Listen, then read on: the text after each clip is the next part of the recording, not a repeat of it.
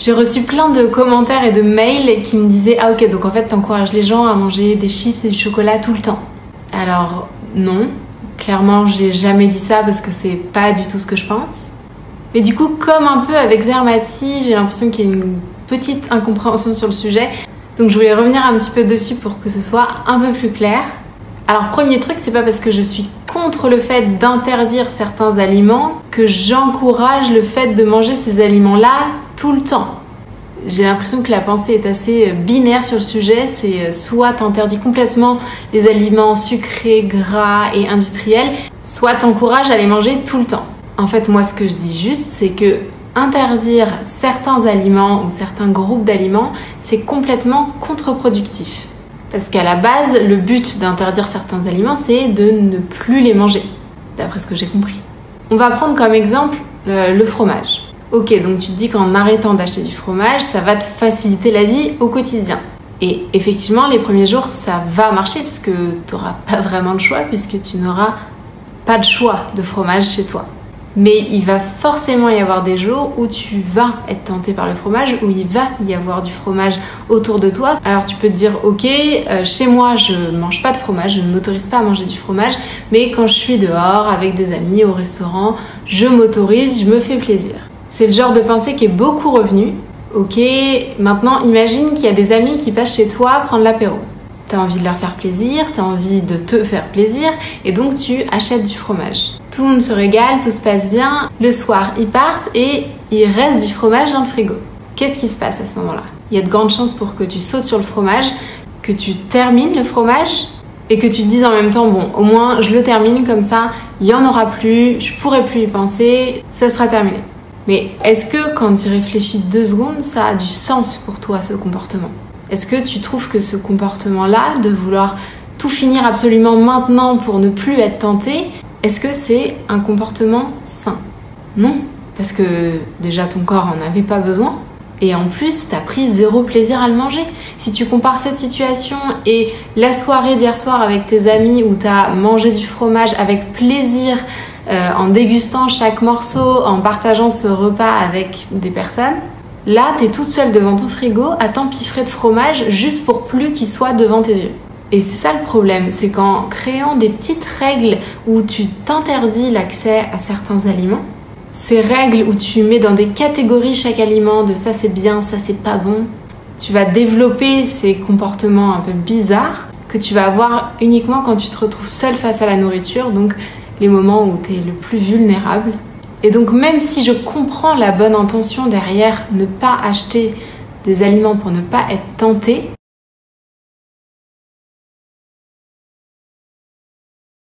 le revers de la médaille, c'est que tu développes des troubles du comportement alimentaire, tu développes une relation malsaine avec la nourriture en fait. La deuxième chose, c'est que c'est pas parce que je dis qu'il ne faut pas diaboliser les aliments gras, sucrés, industriels que je dis qu'il ne faut pas manger de fruits et de légumes. En fait, au contraire, je dis exactement qu'il faut manger tout ce qui nous fait envie. Et est-ce que tu as envie de pizza matin, midi, soir? Euh, Non, je ne pense pas. Et je sais qu'il y en a qui vont dire oui, moi si tu mets du chocolat tous les jours, je vais en manger matin, midi, soir. Non, je t'assure que non. Et pour le prouver, je pense qu'il n'y a pas mieux que de faire le test soi-même. Je t'encourage à faire euh, le test, achète du chocolat, mange que ça, matin, midi, soir, et reviens me voir après. Dis-moi qu'est-ce qui s'est passé, est-ce que t'as kiffé, est-ce que t'as encore envie de manger du chocolat? Non, parce que ton corps, il va avoir envie d'autres aliments. Il va en avoir envie pas parce qu'on t'a conseillé de manger ça, pas parce que c'est un aliment santé. Il va en avoir envie parce qu'il en a besoin. Et ça, c'est quand même bien la preuve que ton corps, il sait gérer tout seul. Et c'est le signe que ton corps t'envoie des messages, il essaye d'échanger avec toi.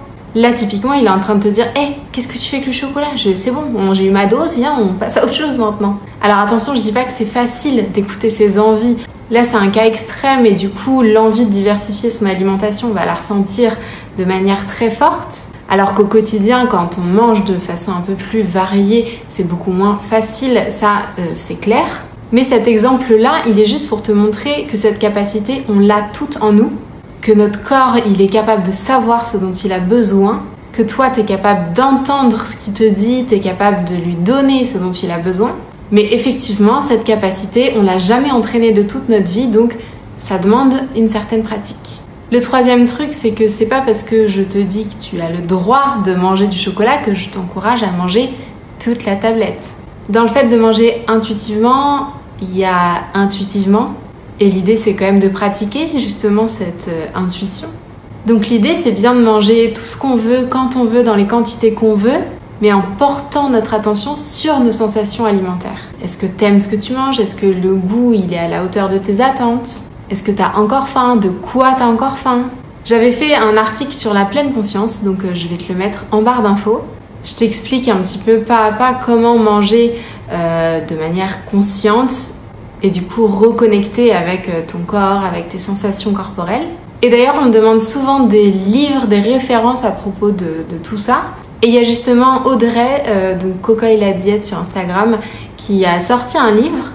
D'après ce que j'ai compris, c'est un petit cahier d'exercice qui s'appelle Je mange en pleine conscience, donc euh, complètement dans le sujet, et qui coûte pas du tout cher, je crois qu'il coûte même pas 6 euros à la Fnac. Donc je mettrai le lien aussi. Euh, j'ai pas eu la chance encore de pouvoir le lire parce que je suis à Dubaï et que je ne crois pas qu'il livre à Dubaï et qu'il n'est pas dispo en Kindle. Bref, je l'ai pas lu, mais dès que je rentre en France, je l'achète. Parce que déjà, j'aime beaucoup la façon de penser d'Audrey. Elle a beaucoup travaillé sur euh, les TCA. Et donc, je suis sûre que les conseils qu'elle donne dedans, les exercices, sont ultra pratiques et ultra intéressants. Donc je peux que vous encourager d'aller jeter un coup d'œil pour voir si c'est quelque chose qui pourrait vous intéresser. Parce que je sais que la pratique de la pleine conscience, c'est quelque chose qui est assez difficile finalement dans notre époque aujourd'hui où on a nos téléphones et la télé un peu partout. Et pourtant, c'est un outil super important pour justement se reconnecter avec ses sensations alimentaires. Sans ça, c'est encore plus difficile. Donc voilà, j'espère que j'ai éclairci un petit peu euh, mon mode de pensée. Je pense que je referai des petites vidéos comme ça sur euh, des petites phrases que je reçois où je me dis hum, euh, non, c'est pas ça que je voulais dire. Il y a tellement de choses à dire et la mentalité des régimes est tellement imprégnée dans le cerveau de chacune que je comprends qu'il y ait des concepts qui soient un petit peu plus compliqués ou pas assez clairs. Donc voilà, j'espère que ces petites vidéos vont éclaircir tout ça. En tout cas, si le contenu de cette vidéo t'a plu, si tu as envie de m'encourager, euh, je te propose de partager cette vidéo dans ta story ou dans un post Instagram. J'ai essayé de réfléchir au truc et il n'y a pas vraiment de façon euh, simple pour partager, mais je trouve que sur Instagram, c'est encore euh, l'endroit le plus simple. Tu juste à me taguer dans ta story avec un screen de la vidéo. Et voilà, mon but, c'est vraiment de faire passer ce message d'une alimentation un peu plus intuitive, un peu plus reconnectée à son corps et donc un peu plus de bien-être et de bienveillance envers soi-même. Alors si tu veux participer à tout ça et m'aider un petit peu dans cette mission, je t'en serai très reconnaissante.